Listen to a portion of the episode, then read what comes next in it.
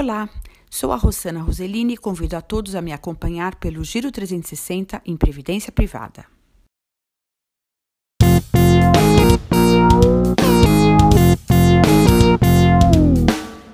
A previdência privada no Brasil tem cerca de 1 bilhão de reais investidos.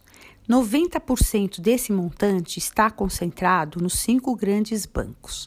Apenas 10% está em seguradoras e corretoras.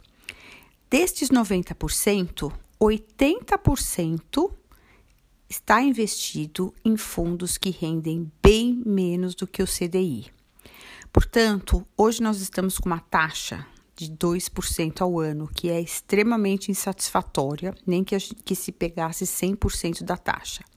Render menos do que isso é absolutamente inaceitável. Então, se você está nessa condição, faça uma pesquisa, analise o fundo que você está, veja se está tendo uma, uma rentabilidade desejada, se não, busque outras alternativas, porque o mercado de previdência no Brasil cresceu demais e tem fundos para todos os perfis. Fique atento. Hoje terminamos por aqui e nos encontramos na próxima semana. Até lá!